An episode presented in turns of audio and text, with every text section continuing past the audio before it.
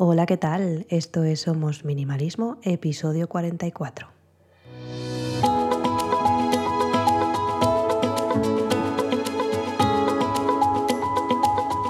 Bienvenidas una semana más. Yo soy Sarai, quien está detrás de este podcast en el que hablamos de minimalismo y todos los cambios que puede traer a nuestro día a día para tener una vida con sentido, con propósito y centrándonos en lo verdaderamente importante. En el episodio de hoy quiero hablaros de los dibujos y las manualidades en general de nuestros peques y en cómo podemos guardarlos. Si tenéis hijos pequeños, eh, seguramente pues serán como casi todos, ¿no? Que les encantan las manualidades, hacer dibujos, pegarlos por ahí, que se vean, porque además les gusta exhibirlos, como es normal, como a nosotros nos gusta exhibir nuestra última compra, nuestra última camiseta, nuestro último móvil, en fin, es, es, algo que es inherente ¿no? al ser humano, el exhibir lo que tenemos. Pues para nuestros peques son esos dibujos y esas manualidades. He hecho un poquito la vista atrás en, retrospectiva y recuerdo un, especialmente una manualidad que yo hice en el cole para el Día de la Madre, que era un búho con, con lentejas y alubias, si no recuerdo mal. Estaba hecho el dibujo y habíamos pintado las, las, legumbres y las habíamos pegado. Y además esto las profes lo habían forrado con un papel celofán de color rojo es una manualidad que estuvo dando vueltas por mi casa durante muchísimos años y cuando me vine, eh, me fui a vivir eh, con, mi pareja, cuando me emancipé, recuerdo que mi madre me dijo, oye, eh, ¿por qué no te lo llevas? ¿Lo quieres? Y, y mi cara fue en plan de, no, ¿por qué voy a querer eso? Ahora hago cosas mucho mejores que con cuatro años. Y, me ha hecho pensar un poco en eso, ¿no? que nos hagamos la pregunta de para quién guardamos las cosas que hacen nuestros pequeños, porque es verdad que hay auténticos artistas, el mío no lo es, no vamos a engañarnos, no, no es muy artístico el, el hombre en cuanto a dibujo se refiere, luego se pone a bailar y es estupendo, pero en cuanto a dibujo se refiere, pues no le gusta. Por tanto, no... no hace demasiados dibujos, pero yo entiendo que los dibujos que hace pues le gustan, los quiere poner en la nevera, quiere que se vean.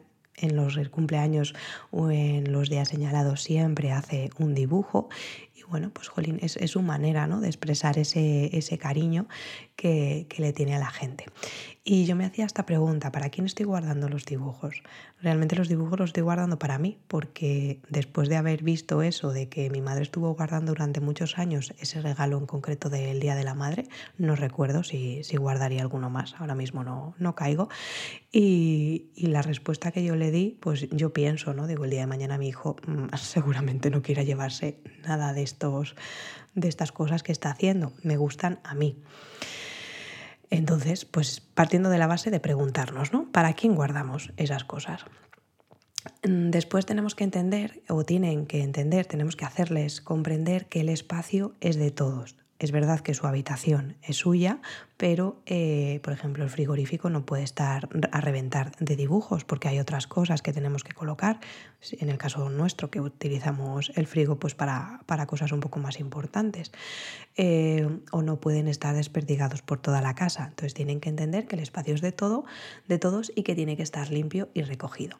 En el caso de su cuarto exactamente igual. Si tienen, en mi caso eh, mi peque tiene zonas delimitadas, pues tiene el escritorio donde pinta, donde juega, pero el escritorio tiene que estar recogido cogido cuando vaya a hacer eh, alguna ficha, algún ejercicio y luego pues tiene diferentes zonas en, su habitación. Por tanto, todas tienen que estar limpias y recogidas para que cuando vaya a hacer algo pues pueda empezar sin necesidad de tener que irse a otro sitio porque no tiene espacio.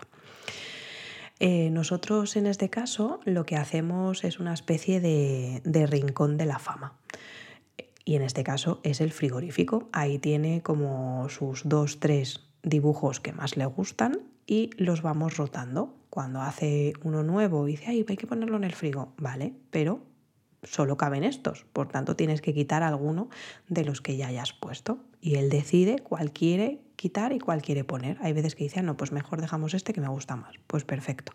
Eh, mi peque, por cierto, tiene seis años, que por si no lo he dicho. Pero vamos, que imagino que, entre las edades eh, infantes todos andan a la par con el tema de, exponer sus obras de arte.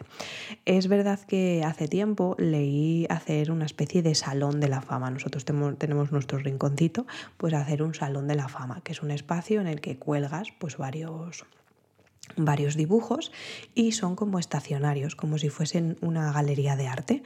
Es decir, tienes pues 6, 7, 8 dibujos o manualidades que van a estar en un tiempo determinado.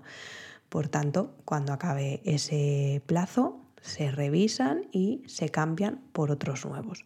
En mi caso no tenemos esa, esa disyuntiva porque como digo, pues mi hijo no es mucho de, de, manualidades, le gustan más otras cosas, es más de moverse, es más activo.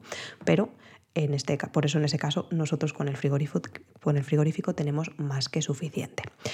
En el caso de la respuesta a la primera pregunta, que era de para quién los guardo, en este caso, como digo, son para mí, yo tengo la caja de los recuerdos.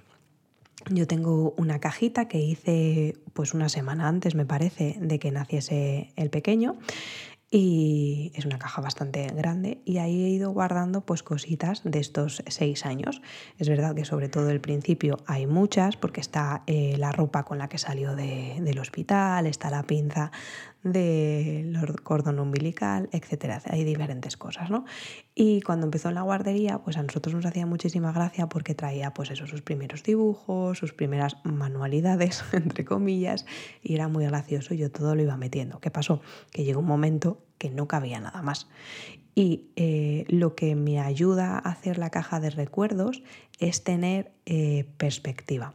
Es decir, en el momento quiero guardarlo todo y por tanto lo meto en la caja de recuerdos, pero el tiempo lo que me hace es relativizar.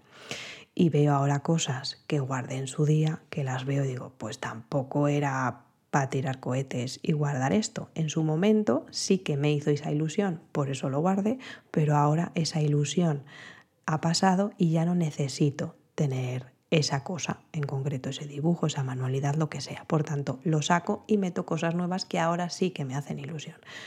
Cuando vuelva a revisar la caja de aquí a medio año, un año, pues seguramente me pasará igual. Habrá cosas que digo, pues porque he guardado esto, y cosas que ahora mismo me da mi, mi peque y digo, ay, pues sí, pues estas las voy a dejar. Entonces, yo os recomiendo eso, que tengáis una cajita o ellos tengan una caja en la que puedan guardar estas cosas. Como tiene cierto tope, cuando quieran meter cosas tendrán que sacar otras para que no reviente por ninguna parte. En, su momento, no con las cosas del peque, sino con las mías, que yo quería deshacerme de ellas, pero me daba como cierto apurillo, lo que hacía era eh, sacarles fotos. De esta manera las tenía en, en mi Google Fotos y las podía ver. También es verdad que las paso a un proyecto anual que hago semana a semana, entonces las tengo ahí no las volví a ver. O sea, que en el momento de hacer la foto digo, ah, bueno, pues hago la foto y ya está, pero no las vuelvo a ver. O sea, al final lo que te da el tiempo es esa perspectiva, relativizas que las cosas en su momento están bien, pero que al final son simplemente eso, son cosas que no son las que te hacen felices que no necesitas esas cosas para ser quien tú eres y, y que al final, pues que sí, que en el momento te ayudaron a crear una situación, un entorno, pero que con el paso del tiempo, pues que no, no te hacen falta. Pero bueno, yo ahí lo dejo como idea por si queréis digitalizar esas obras de arte que hacen vuestros peques. La verdad es que a nosotros nos funciona muy bien tanto el Rincón de la Fama como la Caja de los Recuerdos, una para uno y otra para los otros dos. y de momento funcionamos así y seguirá estando así la situación. Y aquí terminamos el episodio de hoy. Gracias por quedaros hasta el final. Me ayuda mucho si compartís en redes sociales y dejáis vuestra reseña de 5 estrellas. Así llegaremos a más gente y crearemos una bonita comunidad.